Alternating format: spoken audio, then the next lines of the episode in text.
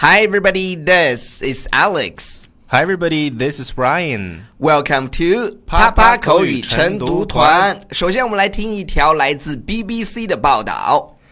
Jane Zhang is a pop megastar in China, but her latest single breaks the mold of China's pop industry and could help her become its first global superstar.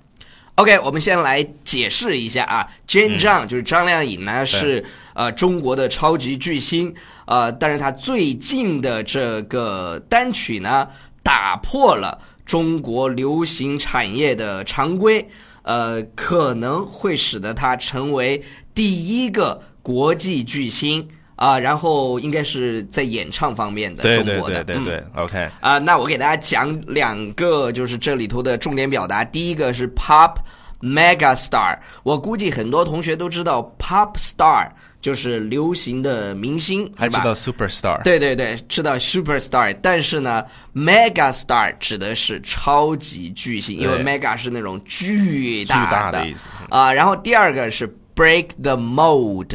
Break the mold 指的是打破陈规的意思。Yeah，打破陈规。那么还有一个就是我们说这个，比如说谁谁的单曲，OK，单曲我们就用这个词就可以了，叫 single。Single。啊，那么前面说 latest single，最新的单曲。哎，最新的单曲。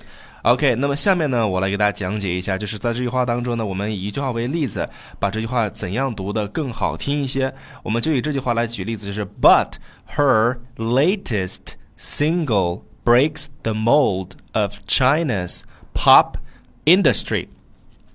那么我们在读这句话的时候呢，大家要注意，看着我的这个笔记啊，超叔的笔记、语音笔记，我们进行来读，就是一个单呃，我现在读的是就不是一个单词一个单词来读了，我是按照某种声音为单位的来进行给大家朗读。嗯，OK，我们来看第一个声音呢，我给大家标的啊，这个怎么读呢？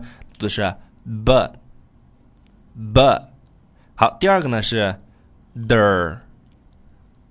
第三个，lay，第四个，did，第五个，single，第六个，breaks，第七个，the，第八个，mole，第九个，def，第十个，China's，第十一个，pa。 第十二个，pin，第十三个的，最后一个，street。所以说我们在读这句话啊，这这句话的时候呢，我就是把这句话用最自然的语速呢，再给把这是刚刚给大家讲过的这几个声音连起来啊，你注意听是。But her latest single breaks the mold of China's pop industry. OK，这就是把连读啊、击穿啊各个语音现象分解成为了不同的发音。这是超叔的语音笔记。OK，超叔，你再以比较正常的语速再把刚才这句话读一下。But her latest single breaks the mold of China's pop industry。再把这条新闻以正常的语速读一下。Jane Zhang is a pop megastar in China.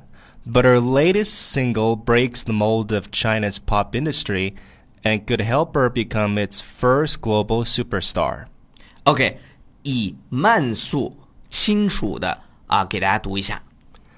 Jane Zhang is a pop megastar in China, but her latest single breaks the mold of China's pop industry and could help her become its first global superstar. OK，好了，以上就是我们今天啪啪口语晨读团的资料了。大家到我们的微信群坚持打卡吧。好，See you guys tomorrow. Bye.